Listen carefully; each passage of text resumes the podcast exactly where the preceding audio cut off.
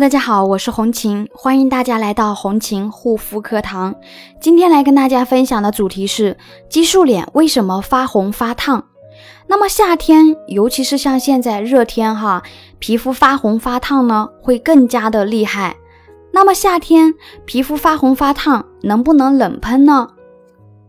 那么夏天的时候呢，激素脸的一个面部发红发烫呢，会更加厉害，因为夏天的一个气温高，夏天遇热呢，更会感觉到皮肤闷，同时脸上的皮炎症状呢，会更容易反反复复。激素脸皮肤上像着火一样的发红发烫的原因呢，主要有两个，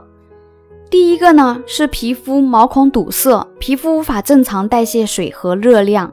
即为皮肤无法正常排汗，没有一个正常的散热功能，热量呢被封堵在皮肤之内。第二个呢是皮肤内与外在的炎症，炎症的刺激呢会直接导致皮肤细胞的反抗，会导致皮肤发热发烫。越是皮肤用激素药膏，皮肤受损的越厉害呢，皮肤的一个症状就会越厉害。激素脸的一个灼热滚烫啊，这个现象呢就会越严重，发红的症状呢也会更明显啊，发红的一个颜色会更加的暗红深红。那么激素脸皮肤发红发烫可以用冷喷吗？通常情况下呢，当激素脸症状很严重啊，受不了这种红肿痒，立即冷喷呢，它可以达到一个迅速理想的效果。但是冷喷呢？它会让我们皮肤毛孔瞬间的缩小啊，缓解皮肤内的炎症，会让激素脸的一个发红发烫的皮肤短暂的感觉到舒适。